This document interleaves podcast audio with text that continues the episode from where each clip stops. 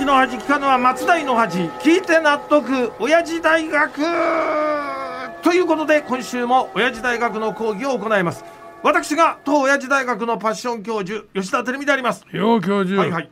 今日で1300回らしいな。はい。まあおじいちゃんのおかげで足掛け27年目で達成しました。もちろんあのこれねまだまだ通過点ですけどね。あそういえば以前2000回までやるって言ってたよな。ああまああの正確には2000回までやるというよりも3人合わせて250歳での生放送まで続けましょうというお話でしたよね。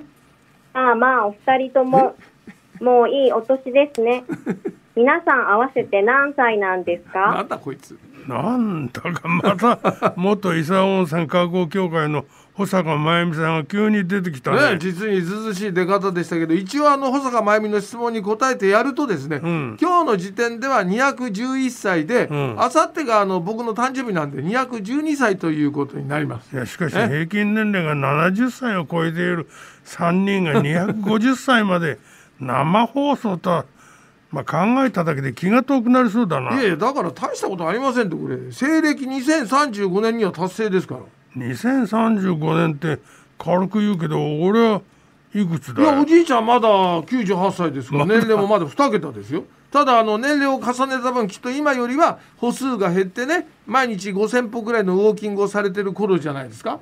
おい。え？俺の日課まで勝手に決めるな。いやいやいや98歳で毎日5000歩のウォーキングなんて無理だろ。いやそうですか？僕にはあれですよ。98歳になったおじいちゃんが平気な顔で5,000歩以上歩いてる姿がこれ想像できますけど。いや毎日5000歩は無理だろせめて4000歩にしてくれ。じゃあじゃああの間を取って4,500歩にしましょうね。これが西暦2035年おじいちゃんが98歳のルーティンですいや細かいとこまで決められちゃったな。いいじゃないですか。で自分はいくつなんだ？この時点でね僕は84歳です、そしてあのこの250歳での生放送を目標に続けていくともう少しで放送が2000回を迎えるんですねこれ。2000回を目指してやろうって言われたような記憶があったのはそういうことか。そうそうですよ。だから2000回まであと700回ですが計算上あと13年ちょっとで到達しますから2036年にはこれクリアできます。おいおい。え？また1年伸ばしやがっいたな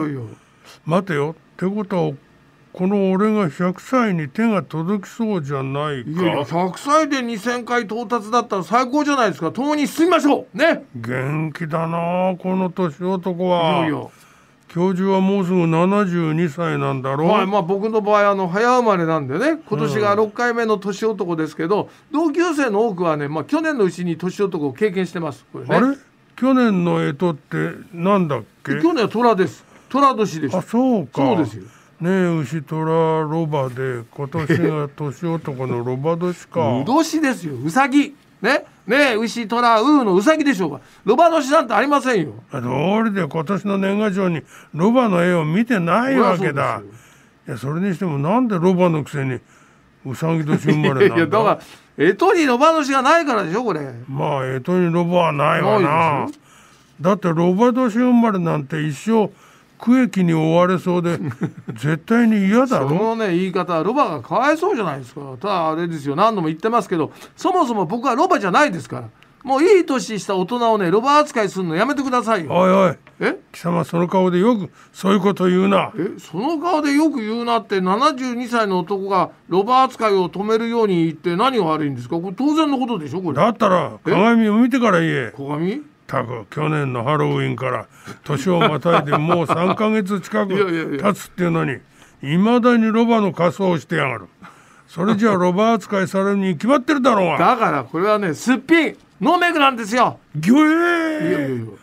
あ本当だ。本当だじゃない。ノーメイクでロバでやいやいやんの今年もやるんですかこのくだり。もう呆れました。もうかまってらんないんで講義入りますよ。今日はあのめでたい話がテーマなので出産に関するアンケートですそれいつ頃のアンケート？これねあの1年ちょっと前に行われたもので日本の社会は子供を産み育てやすい社会だと思うかと。これはあの母親に聞いたところ産み育てにくいがおよそ7割近くで産み育てやすいが2割に満たないという結果でございます産み育てにくい社会だからここまで少子化が進んだわけだな。そうなんですよ。そこで産み育てにくいと答えた人を対象に理由を聞いたところ、ん。3位が保育園など預け先の整備が不十分、そして2位が職場の理解や支援が不足ときて第1位はあれ？え？え今日のドラムルやんないんですかこれ？俺は赤ちゃんが大好きだからね、こういう時にはやりたくなやりいたくないの？教授がやるがいい。あのひどいやつを、ね、ひどいやつってその言い方の方がひどいじゃないですか。まあ一応じゃあやりますけど。いきますよ。ダラダラダラダラダラダラ。ストトントン。うー何それ？吐きそう。最悪。あのね本当に毎回腹が立ちますね。でアンケートの1位は経済的金銭的負担が大きいということでございました。まあここに来てようやく少子化対策に動き出したから解消されるといいけどな、ねまあ手を打つのが遅すぎる感じは拭えませんけどこれね。ということで今日の講義は以上でございます。締めの方に行っちゃってください。お願いしますよ。よし行くぞ。エコーよろしくうーんシロ今日もまたまた一つ知恵つけちゃったもんな。うんなんかずっと非難のされ方が同じなんだけど。